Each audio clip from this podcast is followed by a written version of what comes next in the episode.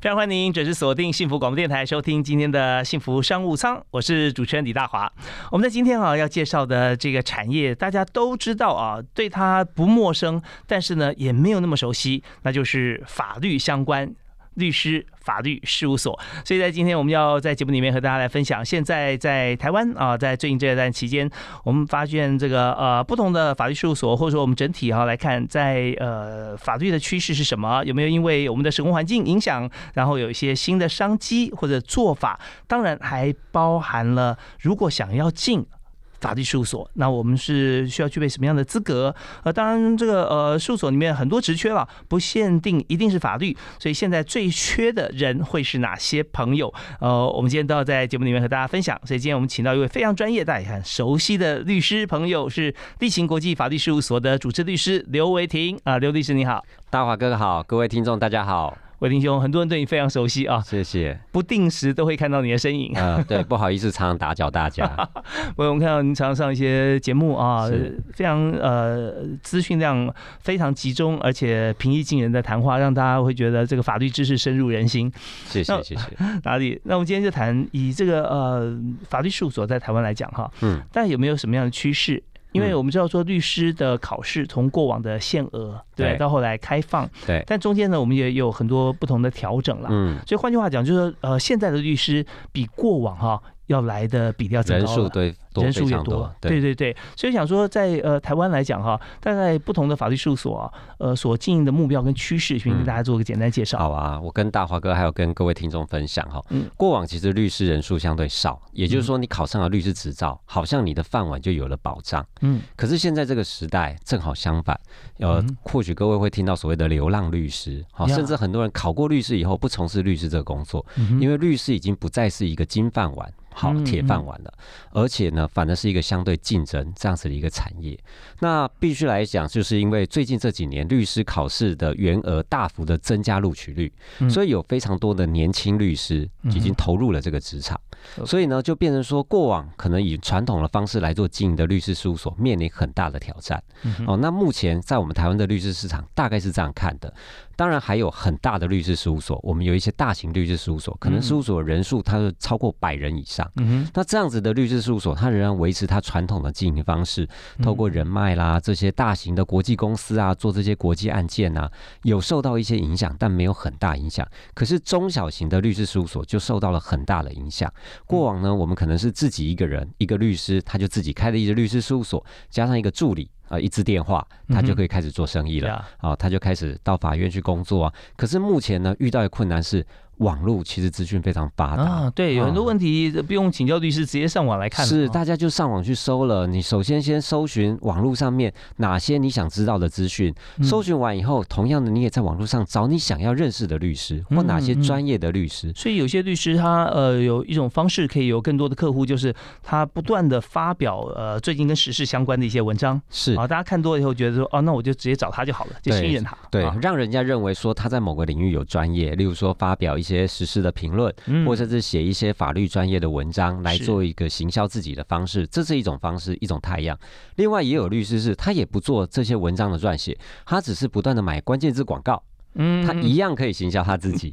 啊！你就看到怎么你搜寻什么样都会搜寻到他，而且喜欢排前三个，呃，排前三，因为是广告嘛，是，是就排第一个，排第二个这样。没错没错，或者他就 SEO，他就买关键字，买对手律师事务所的名称，就一打那个律师事务所，就他排的更前面。对，没错。可是这种传统的律师产业就没有办法，很多传统的律师他也不懂这些操作方式，也不熟悉这样操作方式，他还是期待的希望你打这个电话簿啊，哈，寻找这个电话，或者甚至到法院旁边。那才能找到他。很多律师事务所以前都开在法院旁边啊，是。可是现在的新形态的律师，这些年轻的律师都透过网络、社群软体这些方式，跟过往的经营方式都不太一样了。那再来就是，也有很多的律师，他们已经不再是一个人一个人这样子开业，他们是可能三个、五个，或甚至五个、十个。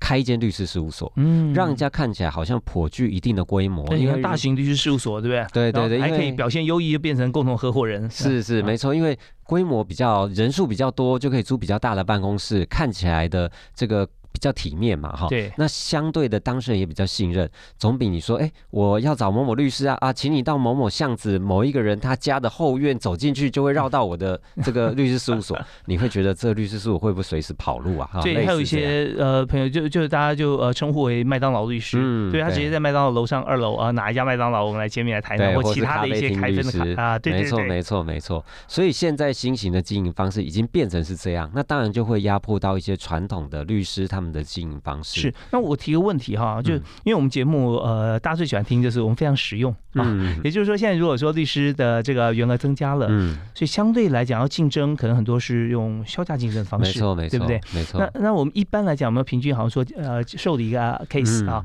它不同的 case 它在收费如何？好。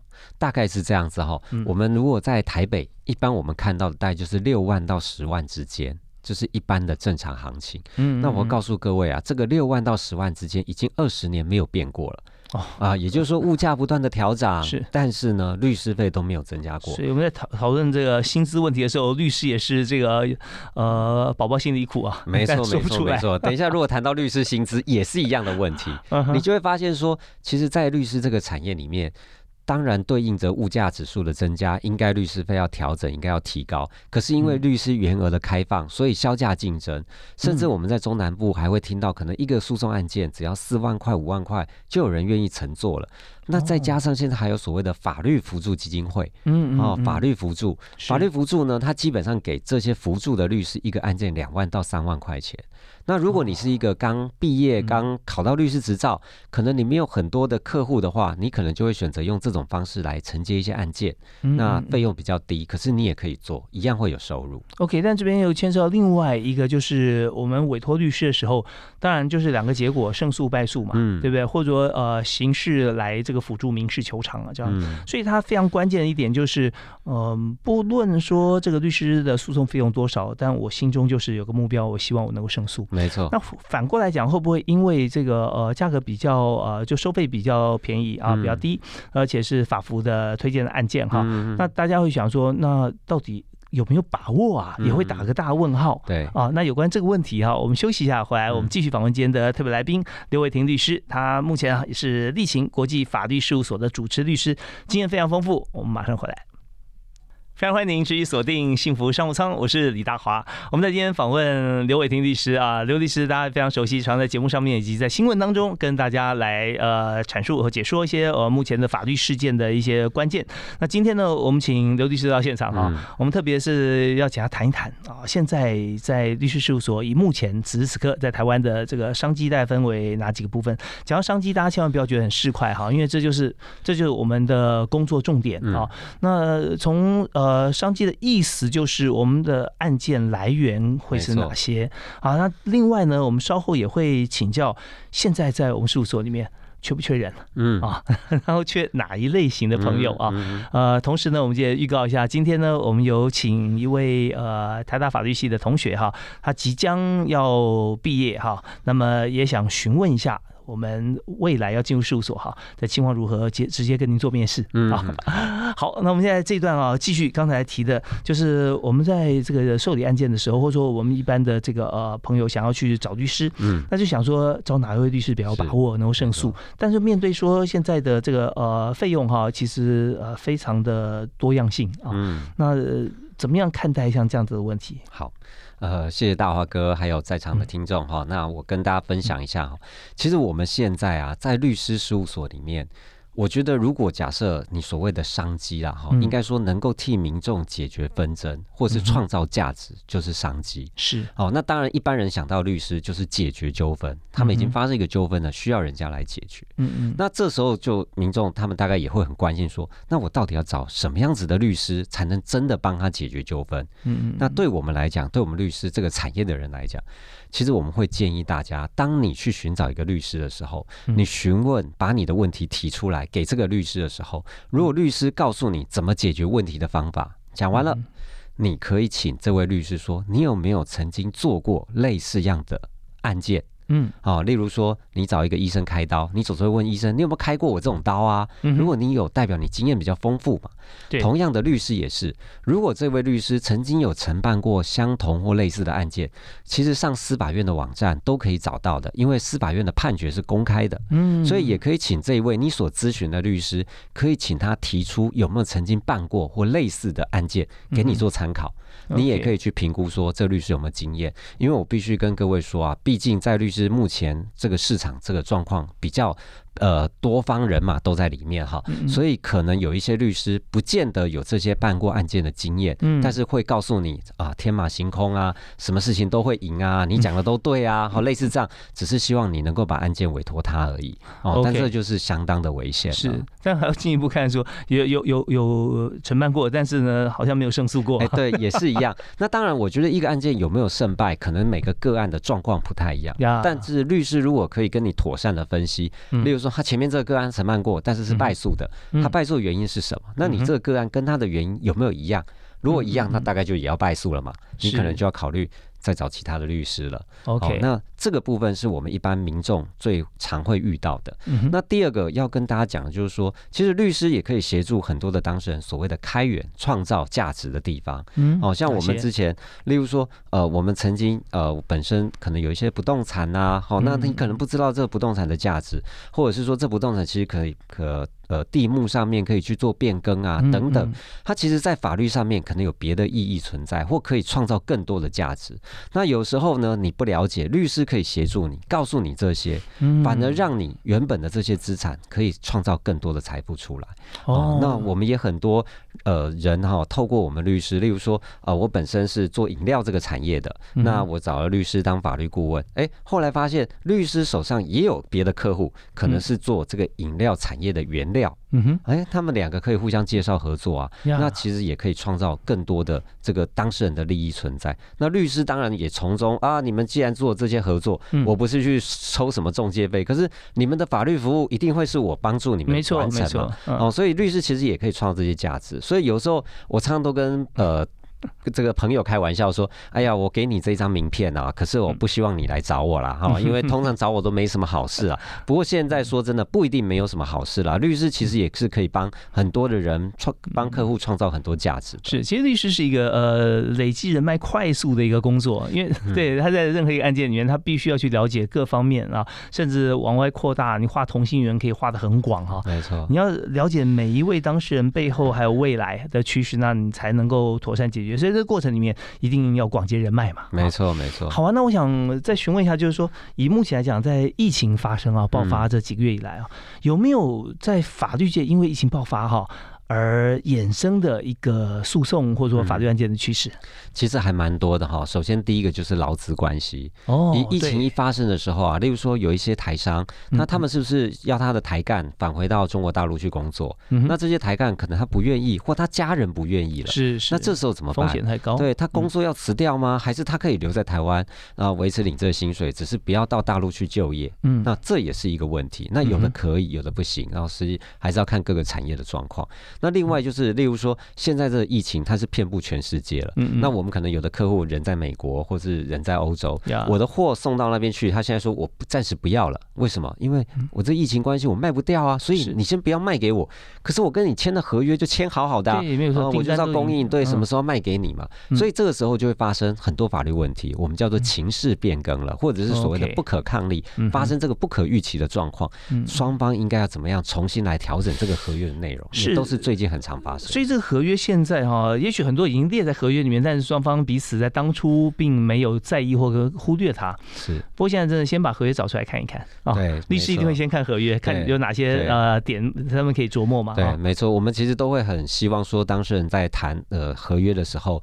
刚开始在议定这个合约的时候，就先找律师来看过，先把一些你原本没想到的问题，已经先帮你想好了。那你遇到问题的时候，已经在合约里找到解决方法，否则常常就会发生说这个合约没有写，什么都没有写，最后怎么办？上法院。那其实上法院是两边都输啊，对大家都不是好事啊。但我们知道说，呃，在律师的专业培养过程当中，哈，对于像这样子这些案件，据细靡遗去收集资讯啊，了解分析，这是必要的，也可以做得很好。但如果说一个时期只做一个 case 的话，那是经营上是非常辛苦困难的。是的，是的。所以呢，我们在周边我们要需要很多助理，对不对？或者许许多同事。没错。那么。并不是每一位助理或或者公司相关的同仁哈都有这样的训练，或者说都能够符合你的期待嘛？没错。所以，我们稍微休息一下，回来我们想谈一下，在呃法律事务所这个工作场域里面哈，那么老板最期待什么啊？律师想找的人，他需要具备什么样的特质啊？有没有什么案例可以说明？当然呢，我们在下个阶段啊，就是入行一定要知道哈，里面许多的关键数字，包含上班的方式啦、时数，还有薪资待遇啊，一并跟大家来公布。嗯，休息一下，马上回来。今天在幸福商务舱节目里面，大华为您邀请到大家熟悉的律师好朋友啊，立勤国际法律事务所的刘维婷律师。那刘律师是主持律师啊，是。所以你们事务所总共开设多久时间了？总共已经开了将近十五年的时间了。十五年了哈。是。哇，感觉起来那时候你好像还在读大学就创业。对啊，很年轻就创业了。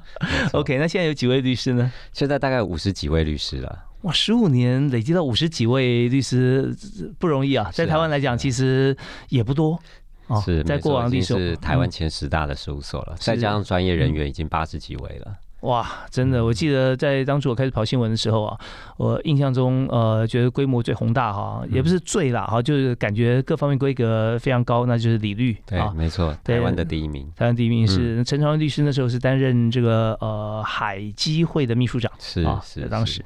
对，那当然我们知道说，在法律事务所方面，从一人创业开始啊，或者说呃两三位朋友一起开始合伙啊，那要走到这个规模达到八十多人哈，那确确实是需要很多的偶然加必然，没错，就碰到机会，然后你刚好都做对了，哎 啊，那中间如果有一些什么样的状况的话，其实就很难呃快速的成长了，没错。所以在这里呢，我们就要讲到人这件事情啊，那么呃怎么样找对的人，嗯。啊，但找律师。呃，大家知道说一定有基本的需求，那我相信律师朋友对于所有听众朋友来讲，他比例上一定是呃非常局限的一块啊。没错。那我想提说，就在法律事务所里面啊，所需要的人才大概分为哪些面向？嗯，那这样提起来，大概大家都会有这样子的机会可以来从事法律相关的工作嗯，没错。但你们公司分哪些人？好，我来分享一下哈。其实大部分律师事务所组成，当然第一个一定要有律师嘛哈。嗯。但是其实律师虽然他是主要的人，但周边还是需要很多其他专业领域的人来。来协助，嗯，包括我们事务所里面也有会计师，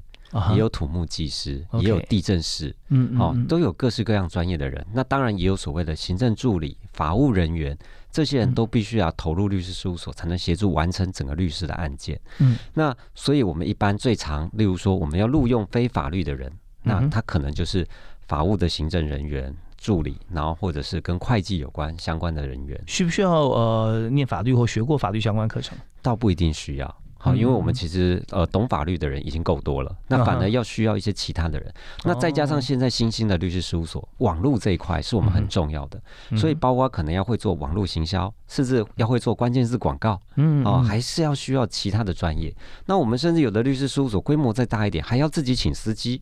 嗯哦，所以其实综合起来，一个法律事务所它可以容纳的这个工工作职缺其实是蛮多的哦，甚至我们有的他因为律师事务所本身有一个资料库，他还需要图书馆相关的管理人员，类似这样科系的人来做这样资料分类，这也都有。啊，因为像在呃，我们在搜寻像是判例，我们就知道说他他在所有这么庞大的一个国家的法律的这个事务里面，他真的就像是大型的图书馆一样。没错，没错。对，那在一个律师事务所里面，如果说我们发展到一定的规模的时候，那过往的一些我们的经手的一些案件啊，各方面能够透过现在网络系统啊，没错，任何打一个关键字马上调出来啊。没错，没错。所以资讯人员现在也是一个非常重要的需求。嗯嗯。哦，像。例如说刚才讲的这个资料库的收集是，然后大数据的这个收集，我们可以查查看，说法官曾经判过哦，我们现在这个案子在这个法官手上，他过往曾经判过类似案件，他怎么判怎么看，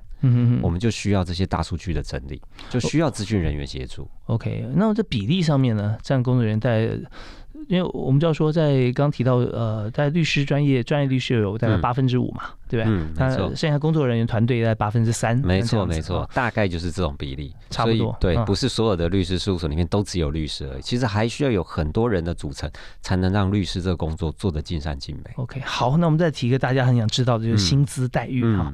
那律师的待遇大概有没有算怎么？我大概跟大家分享一下哈，律师他大概是这样子组成，然后首先第一个，他考上律师执照，他必须在律师事务所实习五个月，这个阶段叫实习律师。OK，好，那这个实习律师的待遇很低哦，因为他本身就来学功夫的，嗯，所以原则上薪水大概是三万上跟三万下。我们有听过可能到两万、两万五的，也有听过到三万五到四万的。好，大概这个行情的 range 是这样。不限是否在学嘛？对。呃，不限是否在学，但是一定要在这五个月都必须待在律师事务所，才能够拿到这个资格，才能够去考律师执照。呃，不是考上律师执照，但是要经过实习才能够拿到律师执照。哦，你只是考过了考试，但还需要实习。哦，先笔试，然后再实习。对，那实习那相对来讲，我们的这个呃律师事务所主持的律师很重要了，会不会 approve，对不对？对，没错。有没有给他盖个章说？没错，没错，没错。或者是说，呃，我们也都听闻过，可能有一些事务所的老板脾气比较不好，做两三个月就把这实习律师 fire 了。哦，害这个人他又得重新做五个月。哦，那怎么样去评断说，呃，他是不是能够通过？嗯，因为这对于这位考过考试的这个准律师来讲是非常重要的。对啊，我我想，呃，我觉得不管是律师或是各个行业的人。负责任这件事情是一个非常重要、最基本的一件事情，而且律师是要受别人委托，通常都会处理人家这辈子最重要的一件事啊，不管是离婚啊，或者是车祸啦，都是人家可能这辈子唯一遇到的一次，也是最重要的事情。所以我觉得，我们从事法律的专业人员，不管是律师或非律师，都必须要很负责任。OK，这件事非常重要。老板最期待是所有当事人最期待就是负责任啊，没错。当你把别人的事当做你自己的事情。的时候，你才能把这事情处理好，哦，否则我们常常就会听到说，哎呀，我每天都在帮别人啊，例如说开刀好了，那这个就把别人的这个开刀这件事不当一回事了。那同样的，如果每天呢，律师天天就是做这些事情，然后他也不把别人的事情当事情看的时候，那其实就非常可怕了。是，所以我觉得这件事情是一个呃，从事法律工作的人，也是我们要录用的。第一个最重要的一件事情。好，那接下来呢？第二第二个要开。第二个，我觉得当然涉及到专业领域。可是你要知道的是，现在所谓的专业领域不限只有法律啊。像我常常提到，包括像我们事务所，可能都有综合的专业。它不仅或许是法律以外的，可能有会计的专业，有医学的专业，有土木的专业，工程的专业，各式各样不同的专业搭配起来，才能够好好处理好客户的事务。呀，好像我们现在有很多所谓的智慧财产权的案件，他可能本身是念电机系的，再加上有法律的背景，他才能够在这些科技语言当中，能够让法官知道原来这个专利发生什么事情。法官虽然你只是念法律，我能够讲的让你听得懂。这就很重要，所以现在不再只是要求单纯的法律专业这样子的一个专业要求而已，还有一个就是语文也非常重要。嗯，我们所内也有一些他可能本身不是念法律的，可是他会西班牙文，他会法文，他会日文、韩文这些语文，因为你会发现现在台湾其实相对是一个比较国际化的世界，是。很多人的纷争不是只是单一个国家内的人，很多时候有很多不同的语言。所以，我们其实语言的专业也是一个非常重要的一个很好的工具。好，那么我们回到刚才提到说，这个法律人的这个薪资待遇啊，从实呃实习来讲哈，是大概三万上下。三万上下，再来就是成为正式律师，实习完以后都没有什么工作经验，就实习完成为正式，大概是五万上下。哦，五万块上下。那当然，有些人他可能在当时律师以前，例如说像我自己过去，我们曾经在法院服务过几年的时间。嗯，那或者是有的人他曾经在呃什么样子的公家机关，可能在法务部服务过，或当过什么政风人员、法制人员，可能他的薪水会再增加一些。哦，会比五万再多一些。所以就是说，除了专业以外，还有一些这个呃相关的 know how 跟人际关系啊，这是很重要的。对，然后再来就是年资了啊，他当过一年律师、两年律师、三年律师，大概每年都会调到五千到一万的薪资待遇。要固定调薪，对，以律师来讲，对，所以你当你看哦，他是一个三年的律师了，他要跳槽，你大概可以想象他的薪水可能在七八万吧。哦，大概是这个待遇左右。那么律师有没有好像说基本的我们的薪资？那如果说另外接案的话，有没有在加计？或者说有没有规定说一个也也不是规定，就是说呃，看不同律师事务所还有案件大小，对不对？对。每个月他是必须要接多少的 minimum？对，没错，这个当然就是每个律师事务所自己的弹性了。哈，有的律师事务所甚至禁止员工接案件的。你只能做老板给你的案件，就是老板的案件，你就负责把它完成。那有的律师事务所是许可说，哎，你可以接一些自己的案件进来，那事务所也分奖金给你。那像我的事务所，我们就是鼓励员工可以自己接案件，我们也把大部分的奖金，就大部分的这个报酬分给这个员工的目的是我们很希望让员工了解老板的辛苦。知道怎么当老板，也才会体会说哦，原来老板接进的案子跟你自己接进案子一样的处理过程，你要面对当事人、面对客户的压力，所以你需要把手上的事情都好好的处理好。嗯，那么如何从一般的寿星阶级的律师晋升到合伙律师呢？嗯。所以最重要的就是您刚才讲的，需要能够有自己能够带收入进来的能力，才有可能变成合伙律师，因为他必须分担事务所的成本。了解，所以所以就是说，呃，自己接的案子可以跟律师事务所分润的同时，那律师事务所也相对也愿意把我们的利润跟这位有贡献的律师来分享。没错，没错。好极了，那我们在这段时间啊，差不多要到了，我们还有几个部分没有谈，就是说其他像您说呃，土木啊、会计啊这些人员哈，他们的薪资到底？其实他们的薪资就会比照他们原本，例如说原本他当土木技师任职的薪水，再加一些，或甚至再少一些，因为毕竟他进到法律事务所，必须学习一些跟法律有关的东西，所以原本的专业当然还在，可是没有用到那么多。那如果是助理呢？助理也是一样。例如说，他本身是呃，我们常常遇到助理是跟语言比较有关系的，嗯我们就会看他在这个语言方面是不是事务所需要用到的程度很高，他的待遇相对会高，可能有的就到三万、四万、五万这些都有。嗯嗯嗯，OK，好，所以我们在这个法律事务所里面，我们看到是一个呃复合式的职场，没错。我们讲到法律就是百百种啊，接的案子就是没错没错，呃包罗万象，所以我们需要人才。如果有一定规模的话，我们当然希望说这些人才网络为自己公司啊，没错，就不用再去委外。没错没错，好，那更专业是呃，今天接受我们访问的是立勤国际法律事务所的刘维婷律师，他是呃立勤的主持律师，当初的创办人啊，十五年了。那我们稍后回来哈，想。再请这个刘律师来谈一下，就是如果今天你面试的时候哈，你刚提到老板最期待就是负责任嘛，嗯，有专长啊这样子，那呃我们就会请一位台大法律系的同学来跟您做面试，好的。啊，我们就他想到您这来做实习律师啊，或者说来任职其他的工作，那么你将会问什么问题，还有他会如何回答，我们大家一起来期待。好，好，马上回来。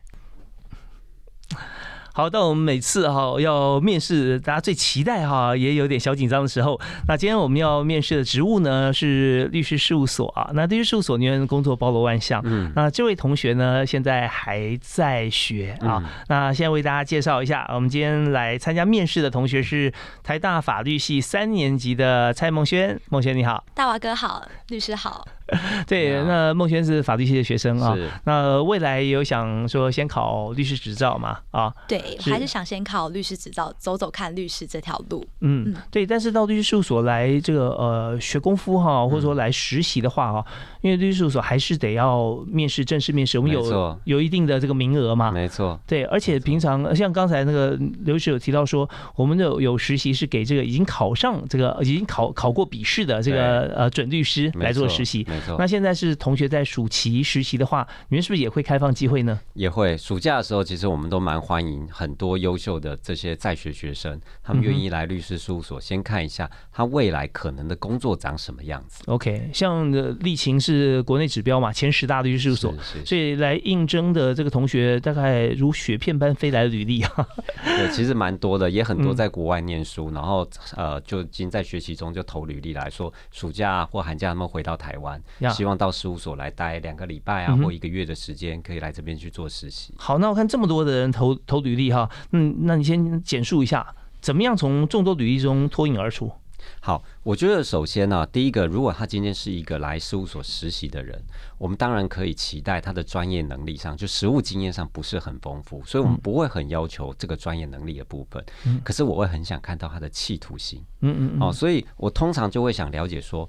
那你今天是抱持什么样的心情想来律师事务所实习？OK，好，既然谈到这么深入，我们就直接来面试，好不好？也请所有听众朋友来听一下。现在如果说你要进入这个律师事务所来做实习的话，那么将会面临什么样的面试，以及同学会如何回答？我们听听孟轩的反应啊。嗯，好，那两位请开始。好啊，那我来请教一下孟轩哈，想请问你为什么会想来应征我们律师事务所的实习呢？我觉得实习方面必须看自己喜欢的领域，因为我看到就是丽琴，它其实是有蛮多商务相关的，我蛮喜欢这个领域的。所以你是因为你喜欢这个专业领域来到这事务所？那除此之外，我想了解的是说，为什么你可以暑假的时候去跟同学玩呢？那为什么会想来这个时间不去玩，而选择要到律师事务所？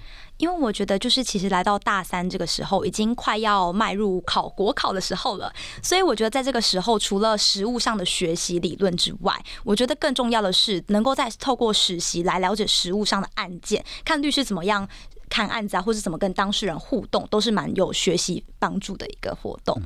像在这个部分呢，我就会看到这个同学的企图心哈，他跟一般同年级的不太一样，他会告诉我说，其实他已经优先的预想到他未来，所以他必须在现在做准备。是，那你当然就可以了解说，哇，那这样的同学将来一定非同凡响嘛，所以你就会觉得，哎，那这是一个可以让你期待的一个实习生，因为说实在，实习生来到事务所不太会有什么贡献啊，就是不太能消耗资源。对，但是我们提早认识优秀的人才，嗯，因为我们最担心的遇到。就是我是来面试没有错，那我我爸妈叫我来看看啊，类似这种，他的理由其实不是一个他自己。出起呃起心动念想要来律师事务所是，而可能是别的原因，所以可能那个老板就说好，你跟你爸说他录取了。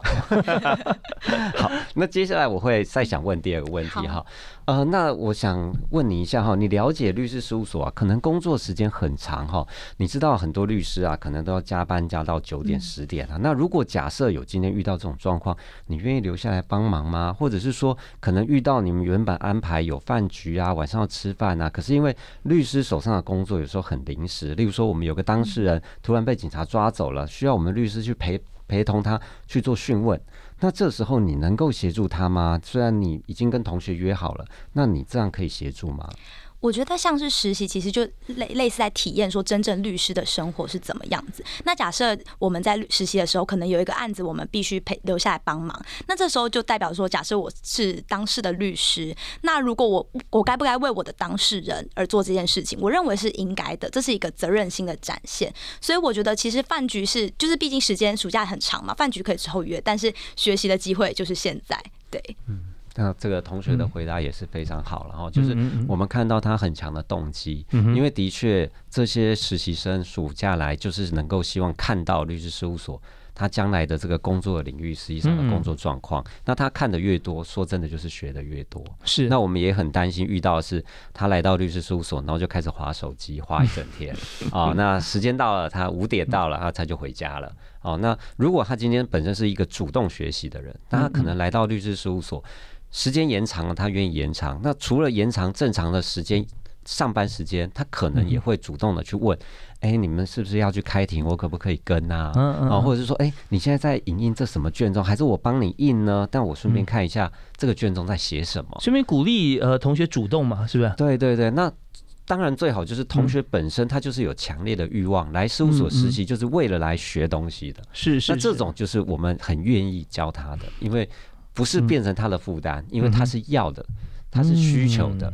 那这种你给他东西，他反而是得到的。OK，那那我要请教一下呃孟轩哈，孟轩，如果说你在这个呃实习的过程当中哦，就就以你自己啊，假装我们刚刚没有听到刘律师的谈话，假装没有，就你会不会这么主动，还是害怕说哦，现在来实习，我会不会太 aggressive，让别人觉得我很烦，或者说会不会觉得呃，好像明明就是呃，他没给我看，我我真的要去争取要来看吗？啊，你再会怎么做？呃，是说假设律师在忙，那我要怎么主动的去？对对对，你会不会会不会很主动？就是有时候会心里会想说，我这样会不会不礼貌啦？会不会打扰人家啦？我觉得还是得观，就是来到事务所也是一种察言观色的一个学习。对，你可以看一下说，可能他刚好停下手边工作，可以去问一下说，哎，这个卷宗是不是要帮忙，或是能够帮忙整理表格啊之类的。嗯，对我觉得察言观色也是从实习中可以学习到的。OK，所以这边是不是又加分了？对啊，没错。因为像在我们事务所的这些同仁们哈，也都是这样。例如说，自己手上的工作已经比较轻松了，他们甚至会主动的想协助其他工作比较重的同仁。嗯嗯。好，那我们当然会觉得说，你干嘛加足自己的工作量？可是对他们来讲，其实，在事务所工作，除了领薪水以外，另外一个最重要就是可以学到很多专业、学专业、学经验。没错没错，因为那些东西学的就是你的。一辈子带不走，就是在你身上。那我自己也是这样度过的。那我就会觉得。那些东西真的，除非你遇到了，你才会；否则的话，你只要不去碰它，你一辈子都不会。是，所以呃，在职场上做别人的工作，学自己的功夫啊，对，这非常重要。这是刘律师刚告诉我们的。好，那我们最主要、最最最 core 的问题，大概就是刚才这几个啊。如果说这样的回答，基本上我们大概没什么问题了。是，对。呃，那会不会留点时间说给同学说啊？你有什么问题要询问？会，也会，而且我也会期待他的问题。哦，这样子，我也会想知道他想问的问题。我们节目一向是不套招的，所以孟轩，你有没有问题想问？当然有，还蛮多的。其实我第一个想想问，就是律师，像是在就是在实习的阶段啊，通常实习律师就是可能只有专呃一般的，就是一些法律的知识。那他是怎么样从一些知识应用在实务上，可能在接案上面的方法？嗯，对，学习。大概这个就是比较法律专业的部分，例如说你学到很多知识，可是实际上怎么落实到我们实际上这个案件当中，很多时候我们就必须有一些比较资深的人会来带你，好让你知道说哦这类案件我们就是这样办的。那我们也会顺便告诉你，你在课本里学到东西，其实就是我们正在运用在做什么的，让你学到就是这些的专业知识。嗯。那还想询问，就是其实现在台湾有拍很多的电视剧，像什么《最佳利益》啊，《我们与恶》，就是像是在当事接应当事人的时候，可能当事人没有说实话的话，那我们律师该怎么做？有经验的律师啊，我可以回答你哈。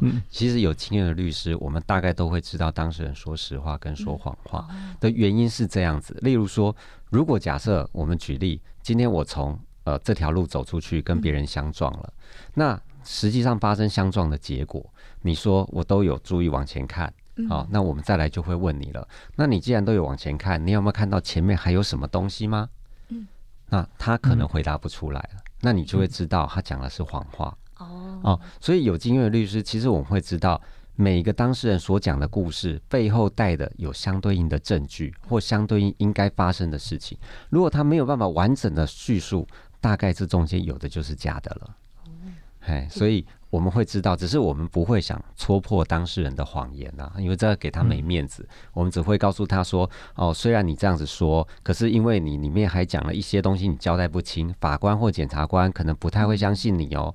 你要不要考虑看看？你真的还要这样说吗？”嗯嗯，那或者当事人就会再反问说：“那你建议我要怎么说呢？”啊，当然律师没有办法去教当事人怎么说，因为这会违反律师法的。但是我们可以告诉他你怎么说。这个法官跟检察官怎么看你的回答？嗯嗯嗯。然后我其实还会建议孟勋，我我其实会在意，你可以问一个问题。哦，大概我觉得两个部分，一个就是会问说，那我在请教律师说，实际上我会做的工作是什么？哦，我实际上会做到的工作是什么？你会想了解你自己要做到的是什么？嗯哼。哦，那当然我们会告诉你你想做到，但是我们也会从中沟通哪一些你可以做，哪一些你。不能做的，是还有另外一个更重要，就是薪水待遇。嗯啊，我觉得很多时候，呃，很多来实习的人，或许他会不好意思去问，可是我觉得这个是一个很重要的事情，我也很期待，呃，这个面试人来问为什么？因为我得跟你沟通，确认你所要的跟我能给的有没有一致。